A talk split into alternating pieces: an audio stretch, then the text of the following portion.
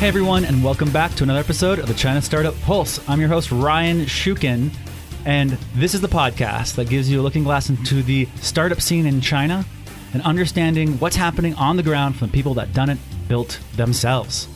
Today we are talking with Kenny Bloom, who is a music producer, superstar, guru, zero man for Warner Brothers Music and Atlantic Records here in China. At one point, he was personally bringing through 85% of all English language songs coming into China. He's been in China for 30 years, helping build the music industry. He's brought Paul Simon to China in 91. He's seen the evolution of bringing Western music to China, people buying it on cassettes, all the way to the shifts and changes where there was pirating and lawlessness to new models being innovated in China. It's absolutely an enthralling and fantastic episode with Kenny as he has so much breadth and knowledge about it. He's able to speak about every angle from the artist to the consumer, and we discover who is winning in this competitive ecosystem and how you, as someone who wants to bring a music startup or an idea or invest in the space here, can do so what's the best opportunity, and where you should be thinking. I am joined with Oscar Ramos on this podcast, and it's absolutely an incredible one. So, without any further ado, let's get on in. Enjoy. Hey everyone, we are here with Kenny Bloom, and he is an incredible person. We're super excited to have him here. He's been a musician, been at Juilliard, been on the road, made music, and then actually, he worked at Warner Music at Atlantic Records when he was young, and he brought music, Western English, pop, and rock. 85% of all music coming to China was going through Kenny Bloom. He was the zero man, which is first boots on the ground, first person in for Warner Music, bringing all this music. He's seen every rock star coming through, every kind of band. He's he's been a big part of the music industry here. And he's the Paul Simon concert in 91 that he set up that he brought to China. And actually he even was the producer of Cui Jian. Is that right? That's right.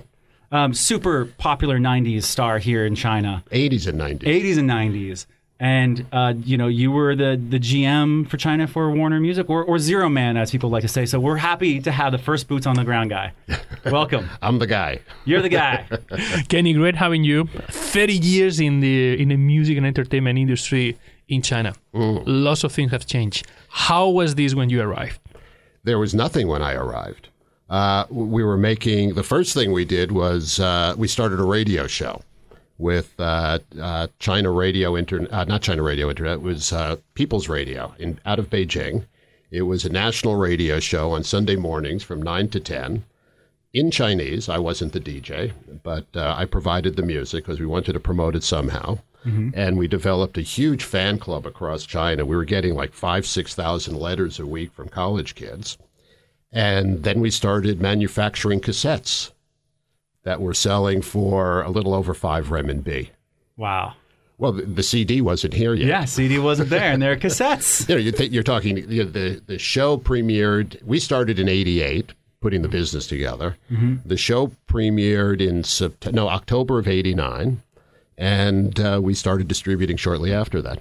Can you give us a reference? Like Five RMB 30 years ago, how much was the, the, the average salary or the, or the minimum salary in Beijing? Uh, well, I was getting nothing. so I was one of the lower paid people on the staff. But I think in, in those days, people were getting uh, under less than 500 renminbi a month. So it was really an effort for people. Still, there was a massive reception. Yeah, but it, it, people were mainly buying Chinese repertoire. So mm-hmm. even though we enjoyed 85% of the Western pop and rock music coming into China, uh, the majority of the repertoire was still Chinese language. Some of it was coming from uh, Taiwan, some of it from Hong Kong, some of it from mainland China. Mm-hmm. And what were some of the things that people were saying about what you were doing, the music that you were bringing in, or the ideas? Because music is is a is just more than just a song that you're listening to. Well, you had to do a lot of things in those days. You couldn't just, you know, at five renminbi, uh, uh, the industry in China was was very very young, mm-hmm. and so people would order fifty thousand units, and I'm talking five renminbi at retail, not in my pocket. So 5 renminbi at retail meant you know maybe two renminbi coming back to us per unit. So uh, the the distributors and retailers would order fifty thousand at a time, and if they sold out, they reordering was not a concept. Give us something new to sell. Well, why don't you sell another fifty thousand of these? Oh, we already did that. Oh. Give us something new. and it took a while to get things out out into the marketplace because you had to go through censorship, which means you had to. Uh, uh, give the lyr- sheet, lyric sheets to the Ministry of Broadcasting at the time because records came under that. Our partner came under that because our partner at the time was China Film. We did a joint venture with them uh, at the very end of 87, and we were here in 88, beginning of March of 88. Uh, so they would go through all the lyrics, and then that was kind of time consuming. Nothing was rejected. Every now and then we'd have to take a song off a record and remaster it and put it out. But uh, How, how much filtering you did before you bring something here? Because one of the things with um, with uh, with censorship is that um, you actually when you when you have to present something, you don't present something that you know it's going to be like rejected. So you have like some self censorship before that. Oh, absolutely. But you never know what's going to be rejected because when somebody sees, when, when a censor sees uh, English language lyrics translated into Chinese and they're reading the Chinese, which is what they did at the time, uh, sometimes they'll misinterpret uh, something that in the lyrics that was totally innocent in English, but in Chinese it had a different meaning. So you'd have to take that out. But you, you just didn't argue. You just go, you, know, you went with the flow and get the record out. And that was that. I- I'm I'm so curious because something still thirty years. So you are, um, as you said, you know, cassettes aren't really making a lot of uh, money for that, um, and you're bringing this music in. You got eighty five percent of the market that you're bringing in this music. For you personally, uh, what was the part, the challenge, or what was the aspect that said, "I'm gonna I'm gonna bite into this for as long as I can"? Like I I, I love this opportunity or this or, or what was part of the challenge either in the China market or with what you were doing that, that you saw that no one else saw? Well, I saw kids going to concerts uh, and and clubs and, mm-hmm. and listening basically to local local bands like mm-hmm. Cui Jian's band, and there were a number of other bands around at the time like Hei Bao, Black Panther, Tang Dynasty, and they they were so energetic that I was thinking, you know, if if this continues and spreads, this is going to be a huge market. Mm-hmm. And at the same time, we were dabbling in a number of other things. So we're, we're not only doing the record business, but we had radio shows, and we were expanding on that. We did a blues radio show, we did a jazz radio show. We, we went from, uh, we were People, Central People's radio station. We did things with uh, Beijing radio and other radio stations around the country. We did TV shows. We did some of the first music TV shows in China with, at the time, Beijing cable TV. So It's when like they a music TV, like Yeah, well- MTV of China. well, it wasn't 24 hours, Yeah, yeah. But, but we would do we would do a daily show with them. In fact, one of their first two shows on Beijing cable TV were music shows that we produced, and then we took a show to uh, Hunan satellite TV uh, quite a while ago that became Supergirl, the first really big hit TV show in China that kind of put uh, Hunan satellite TV on the map. Wow. And and what convinced you to keep on innovating on this? Was that just you or were you saying these people deserve it or I this is the place of opportunity or, or how did you feel about that when you were building this? Y- y- you know, when, when you're starting a business in China, whether it's me or one of your companies, sometimes you get to the point where you can't get out of it. you, you- you can't. You, you're like, okay, I I've got like all of this, which isn't really incredibly profitable, but uh, you know, there's so many people depending on me, and I've got you know, a big company behind me, and I've got uh, investors, I've got this, that, and the next thing. There, there's no way to like say, you know, I'm not happy doing this. I'm going to get out of town and I'm going to pack my bags and leave. You can't. You kind of have to see it through to a certain point, and and which I did. And in 1999, oh, well, prior to that, we we we left the joint venture with uh, with China Film because uh, the, you know they were a state-owned enterprise, and what did I know about state-owned enterprises when I came to China? Zero. and uh, That's know, not why you're zero man. no, that was, those are other zero people. And and although they wanted to do a lot, there really wasn't anything in it for them except downside. So we we friend in a very friendly manner. Uh, split up the joint venture. In fact, the the president, the former president of China Film LA, is still one of my closest friends. Mm. Uh, came to my wedding, and so you know the relationship will always be there, and, and we all get together every now and then. So mm-hmm. it wasn't acrimonious by any stretch of the imagination. But as a result of that, we had to, you know, because of restrictions of uh, entertainment businesses in China, we had to form a local company and become a licensee. Mm-hmm.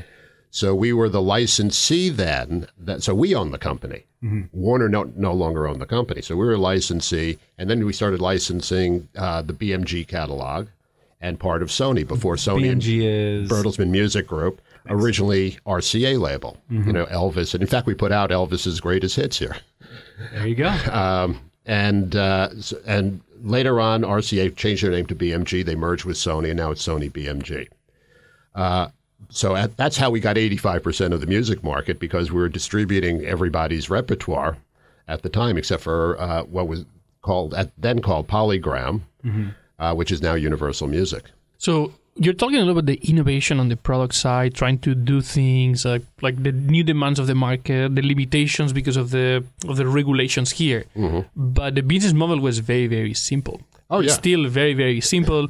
Um, very mm-hmm. very like um, not not so much creativity in there. No, there was no creativity at all. You, you would, uh, but but if you were doing anything else, it would be a, a, a, huge obstacle because I think one of the hardest things to do in China as an entrepreneur is to create a product and actually get it into the marketplace, mm. get it into retail, have a distributor say, "I want that. I want to put it in the store yeah. and sell it." It's really hard to do, especially if you're not from here and you don't know how things work. So, you know, a lot of your companies that are doing things uh, that have to do with retail sales, I don't care if it's online or whatever, how do you get an audience to know about the product? And how do you get the product in the stores so when they go to when they know about it, they go to the store or go online, it's actually there to, to buy. I mean, the, so it's the, the same, same problem for everybody the music industry is one of the industries that um that uh, that here in in China has been like suffering for a long time because the traditional business model based on licensing and fees was kind of like um, um challenged by by the easy uh, availability of copies. Um, right. So some yeah. companies that eventually build business in that space, they had to like create and innovate on the business model side. How do you how do you see that change? Like from your perspective of of being one of the early players in that in, yeah, that, and, in that area. And I and I am one of for all of our listeners who don't know, uh, there there has been such easy access of copycats in China through um, media players and and big brands. Uh, because uh, in the past, now it's getting better, but the IP laws have been um, for Western types of uh, products have been more open, and it's not been uh, covered. So you could just basically get Spotify entire library, whatever you want to listen to, just by going online.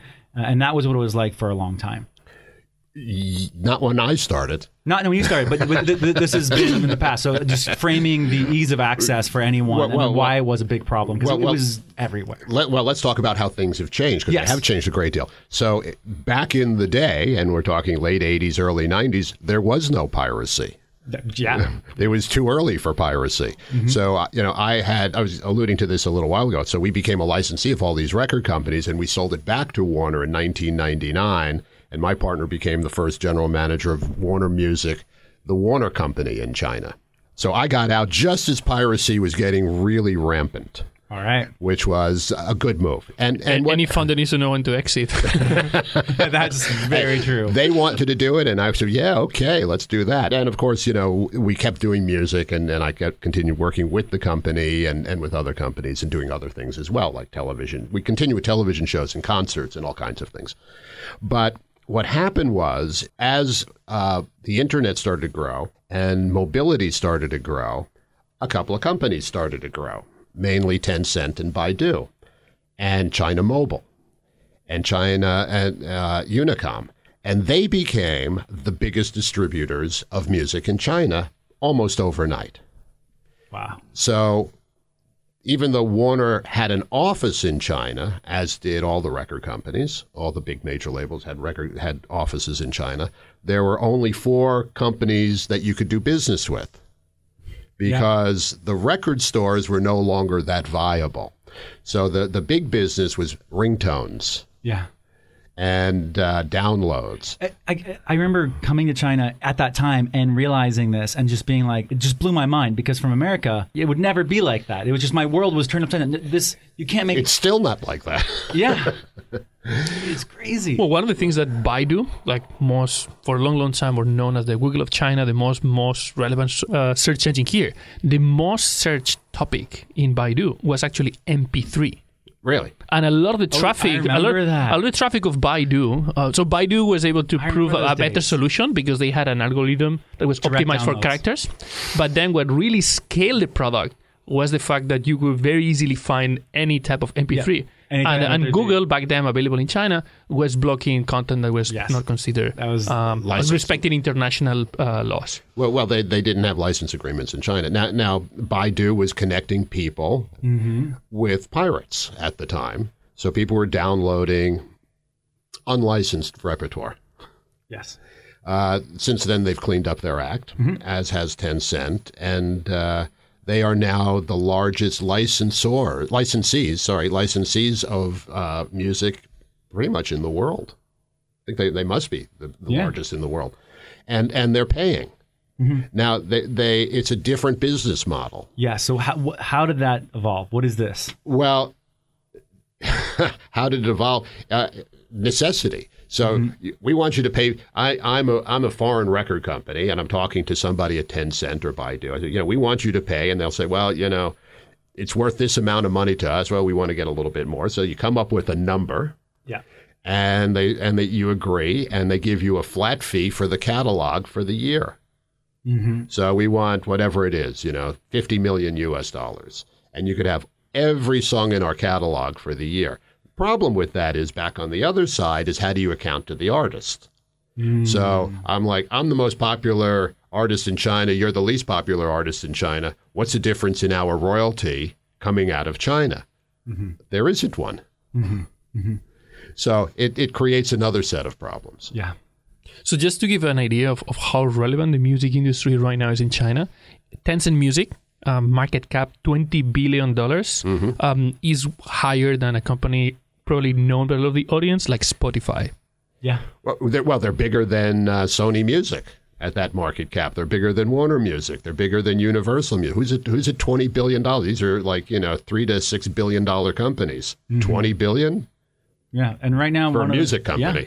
one of the most popular shows in China is this rap superstar. Mm-hmm. Ne- who's the next rap superstar show? Yeah. That is just all over. Music is is now uh, just every part of every life here, and it's uh, making a lot of money, but in different ways than you would anywhere else. Yeah, the, the, there there are opportunities here and ways of making money that, as a foreigner coming to China, I've been here for thirty over 30 years, so I kind of look at it a little bit differently. But if you're just getting off the boat, you wouldn't think of any of these things. I mean, look at a com- look at a company like YY. Okay. which is a billion dollar company.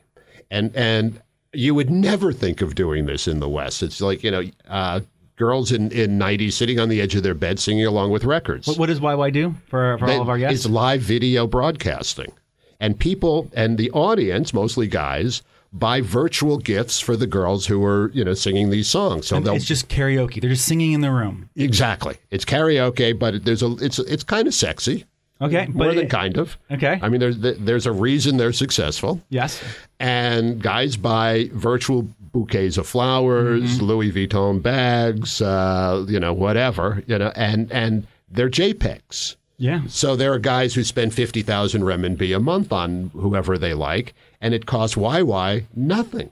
Mm-hmm. And but they do share it with with the girls, so that you know they become there's a, there's a business model there for the creators. Yes. So the creators are making money, the distributor is making money, the audience is happy. Who would have thought of that? So these are all innovations from China to the world now. Exactly. Where before it was all just, you know, everything to the world, let's just make the same business plan. But now it's it's changing, it's growing, it's something Well, we can different. see the, the, the case of Musical.ly. Uh, Musical.ly is, uh, is one of the well-known companies in uh, in China that uh, that actually born in Shanghai, but originally was way more relevant outside of China than in mainland China. it took off earlier, but the concept was born here. Yeah. The music is just uh, the way that people are monetizing off of music. What, what are some other examples? I'm just so curious. That's something that someone would come off the boat and would never believe that Well, this is a, the- a model that works. Well, it go go back to the ringback tones. That that China Mobile was making a fortune licensing music from the, from all the companies, both foreign and domestic, and selling them as ringback tones. So when you called somebody up, instead of hearing the dial tone, the phone ringing, you'd hear a song. Yep. Who would have thought of that? I still find it weird when I call somebody and I have a random music. Well, that, th- these are all things that were innovated in China. I, you, you look at the one of the early TV platforms in the states, Hulu. Yes. Hulu is a Chinese word. It's a gourd. It that technology was developed in China, Hmm. And then picked up by uh, the uh, what was it? I think it was News Corp. I don't know who was it. was one of the big investors in that. I may be wrong. I think it was News Corp, and and now it's one of the big platforms, uh, just second only to Netflix. So the space has uh, changed a lot over time. Oh, sure. And I like this idea of uh, like focusing on the market, looking at what it looks like right now. If uh, someone was to have an idea or want to do something in the music space today, do you think there's room for creativity and ideas? Oh, absolutely, absolutely. Uh, the the the marketplace isn't getting smaller; it's getting larger. Really? All you have to do is ride the subway. Everybody's got earphones on. And, you know, a, a lot of them are watching video shows, and a lot of them are watching uh, uh, are playing games. But a lot of it is music related. So the video games have soundtracks. The mu- the the television shows have soundtracks. Music is music as well. A lot of the most popular TV shows here are music related. So you know we did Yes. the, the the original version of Supergirl, but after that everybody was doing a music show. Uh, well, Xingwo Show, a, a huge show in Shanghai, was was uh, was very large as well. So there's no end to it. Somebody has an idea. The audience is so big here that they'll absorb your idea somehow.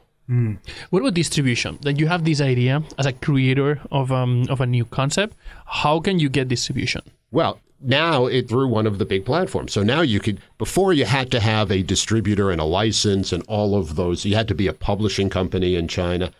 Those rules only apply to the publishing companies in China, not necessarily the creators these days. They used to. When we started, we had to go through a, a, a licensed publishing company to put out a record because distributing a record was considered publishing. So it came under all of those regulations and guidelines. Now you could even make a music video of another song and shoot your own video to somebody else's music and upload it to Youku or Tencent or whatever. For the and- video sharing platforms here in China. yeah, of course. I mean, you know, that, that's something that is, is unique to China as well. I mean, one of the things that was really surprising for me that I didn't expect it was that um, everybody knows YouTube as probably the largest and first like uh, user generated content for video entertainment that was kind of like mass market. The, the one of the competitors in China too though was actually launched as a concept before YouTube was launched. So it was originally launched in China, and then a few months later, somebody that had exactly the same idea, they launched YouTube. So it's certain like a, like hunger and, and interest in that uh, in that space. Right. Yeah, their, their office was right down the street here on Suzhou Creek. You see Building now, talk. We know all about the buildings. and We can we can we can talk about the buildings of Shanghai if we want just a little bit. Do we know the architect of that building? Nah, it- I think it was more like a, I don't know who was, but right down the street was one of the first uh, breweries in, Sha- in Shanghai, uh, right on the creek there. oh wow. I don't know who the architect was. Back to music though. yeah. Um, I, I'm really curious uh, to follow up with the distribution idea. Um, you're an artist. You're thinking of bringing an idea here. There's something that you want to do. I've heard rumors that you just don't make money off of content. No. If you're making videos, you got a movie, you got an idea, you got a TV show, you're not really going to make, or you you got your awesome CD and your music, you're not really going to make money off of that because they don't, that's not the model here. So, uh, how would I make money? that model has changed all over the world. So, because of the streaming services like Spotify, uh, the the artist who historically would sell an LP, you know, vinyl record or a CD or a cassette, however you that that was you know physical product. Physical product gets sold. You get as an artist, you would get between depending on your stature at you know how famous you were, between eight and eighteen percent of the suggested uh, retail value of that of that product. Now with streaming services, you're down to like three, four percent of fractions of a penny. Oh my god! So what's my game plan in China? What am I well, going to do? well, uh, let's talk about the- West for a second because Okay. it's no different in in Ah. North America Mm-hmm. and Europe these days. So now you you do the one thing that can't be pirated, live concerts. Mm-hmm. So touring is now the big revenue generator for musical artists, both in and outside of China. So if you're a big musical artist here, you're not going to make a lot of money ever selling your songs as as far as streaming goes. So if somebody's streaming your music, you're not going to make a lot of money. But uh, if you have a little bit of style and uh, you can get some sponsorship from a, a brand, whether it's a fashion brand, an automotive brand, a watch brand, sneaker brand, depending on what music you're doing. You know, if you're doing hip hop, you're looking at Adidas and Nike. If you're doing pop, you're looking at Dior. So, you know, and you're female. Yeah. Uh, so it depends upon, you know, what it is you're doing, but the the barrier to entry isn't there. So you have to look at the whole picture. So years ago, you'd have to go into a studio that cost millions of dollars to build. just just like the one we're in right now. Exactly. And, and now you can do it with in a tiny room with a laptop and a microphone. You could make a record. But then you make that record, you you need the the user base, you need the following. Then you need the following to love you enough to, to pay for ticket prices, and then you're splitting the at the door, right? Well, you, you've jumped ahead a, a couple of Oh, steps, I don't. Uh, but now through social media, Okay. you can do your own marketing. Mm-hmm.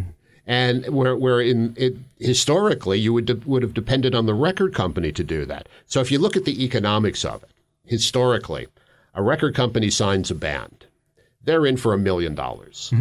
They're going to give the uh, the band a little bit of a bonus for signing. They're going to spend maybe a hundred and thirty to one hundred and fifty. Let's talk U.S. dollars. One hundred and thirty thousand to one hundred and fifty thousand recording the first album. They're going to press up maybe fifty to hundred thousand units, whatever it is. Back, you know, if you go back far enough, it was vinyl, then CDs, and whatever it is. It still costs you a buck a unit, so that's another hundred grand. They have to promote the artist. They have to warehouse the product before they ship it out.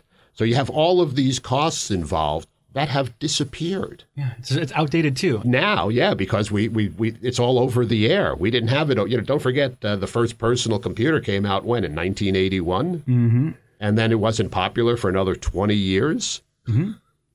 So when when was the first uh, wireless mobile communication? That was the mid 90s. Yeah. Not that long ago. This is, I mean, this is great because more people is able to create.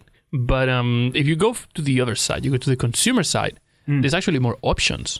So it's more difficult to find exactly, and at the same time, it becomes if you if you hit that back to the to the creators, um, there's a lot of um, the barrier of, of being able to launch something is um, is lower, so more people can launch. So the good ones get it, it's more difficult for them to to get Yeah. noticed, to be found. And if we bring that back to China with a massive market, with um, with a lot of interest in, in the locally produced uh, products, um, that becomes basically like like impossible. I mean, you have like a Well, n- no. What, what it what it's become is exactly the same all over the world now. So when where it was different in China for so many years, for 25 years, let's say, since I since I came, 25 years it was. Last five years, it's the same as the rest of the world. So now you could go, you know, you, you could make your own record, you could distribute your own record, you could market your own record, and that's the same for a struggling artist in Seattle as it is for a struggling artist in Wuhan. There's no difference now. But who's winning uh, in this new age of music? Is it the consumer? Oh, absolutely. It It's the audience. is the audience? Well, because they have unlimited choice. On the other hand, on the other hand, Yeah, yeah. music becomes disposable. So they, you know, they'll listen to something for a few days or a few weeks and then wipe it.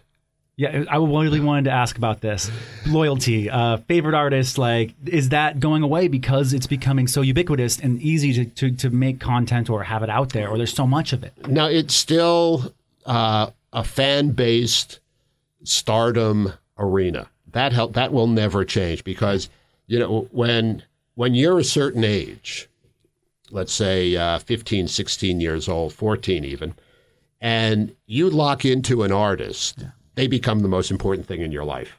Their posters are on your walls. You listen to them 24 hours a day. You'll travel across the country to go to their mm-hmm. concerts. That doesn't change. Now, how does that happen? It's a little bit more, hate to use the word democratic now than it used to be, mm-hmm. but it's still happening.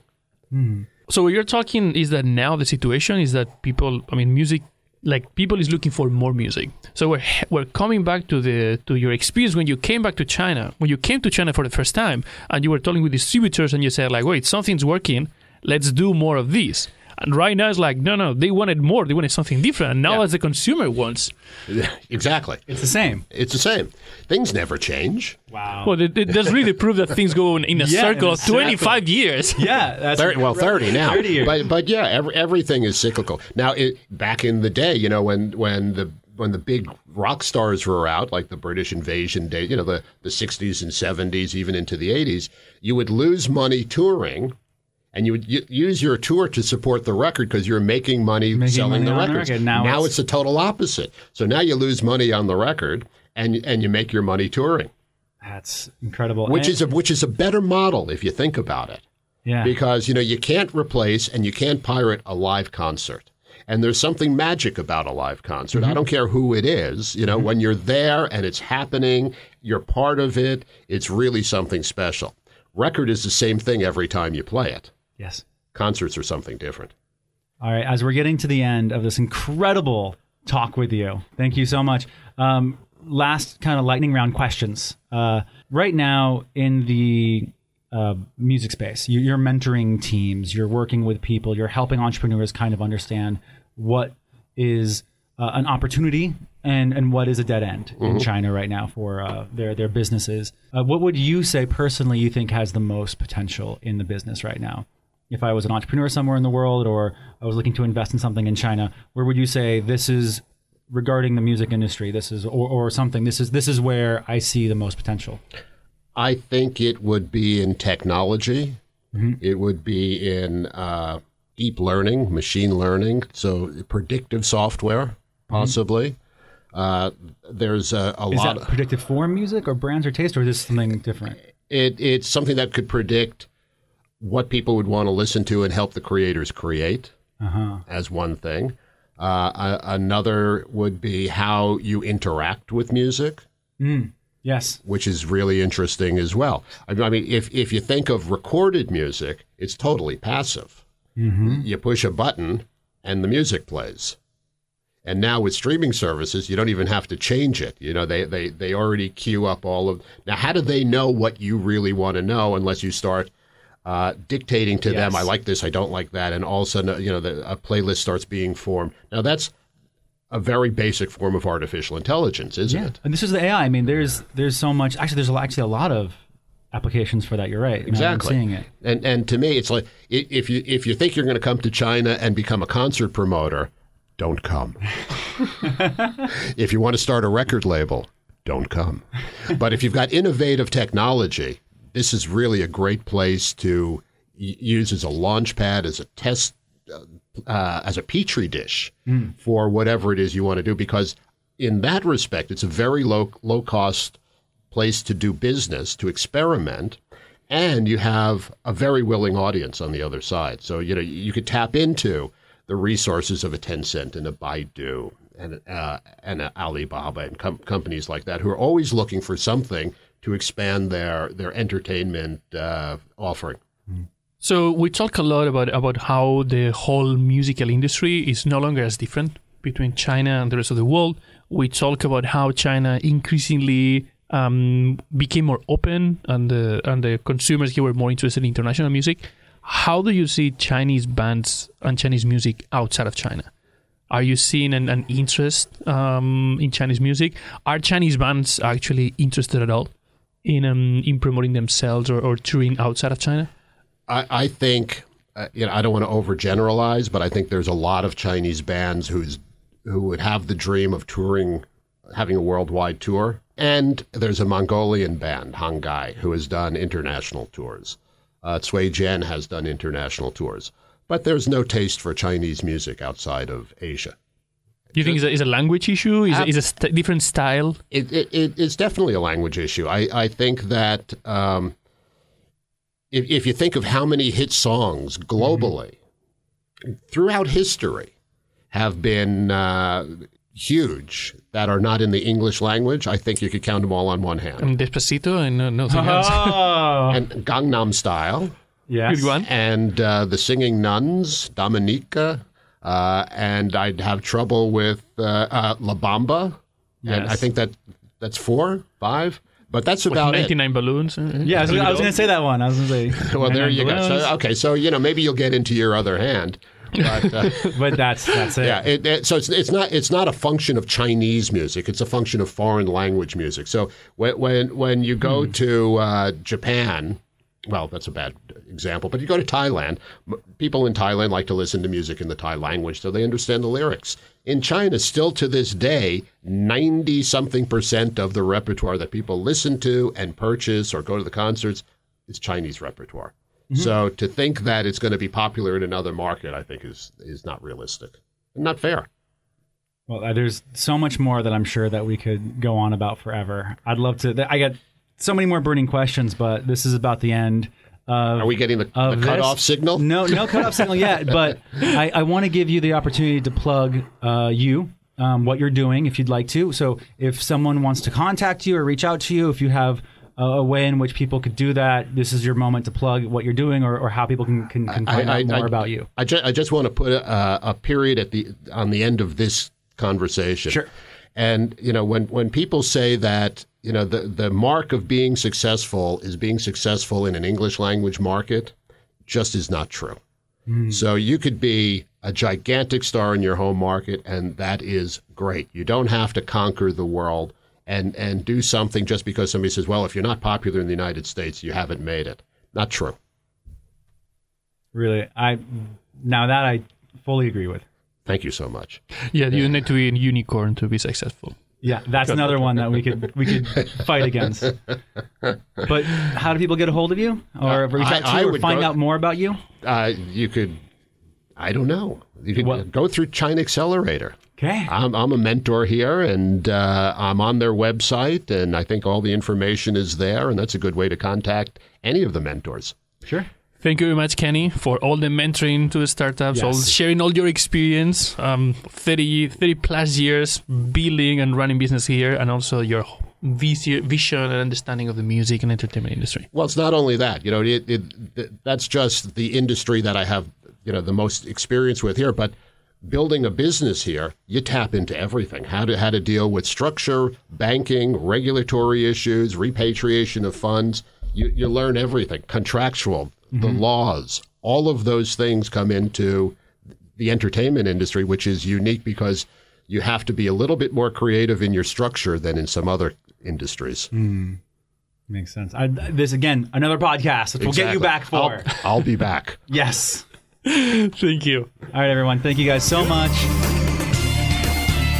Hey everyone, I just want to take a quick moment to thank our sponsor, China Accelerator. They are a accelerator based in Shanghai, bringing international ideas into China and Chinese ideas international. They're number one in what they do. They're a three month program and they help build your idea and make it amazing and successful. You can find out more at www.chinaaccelerator.com. People Squared is the original co-working space in China. It's your home for startups, no matter what you're working on. Small team or large, it has all the resources, the environment, the culture, everything that you need to take your idea and make it successful. Founded by Bob Jung, an entrepreneur himself who really understands what startups need, it's a great place to bring your team and find success. You can find out more at people-squared.com.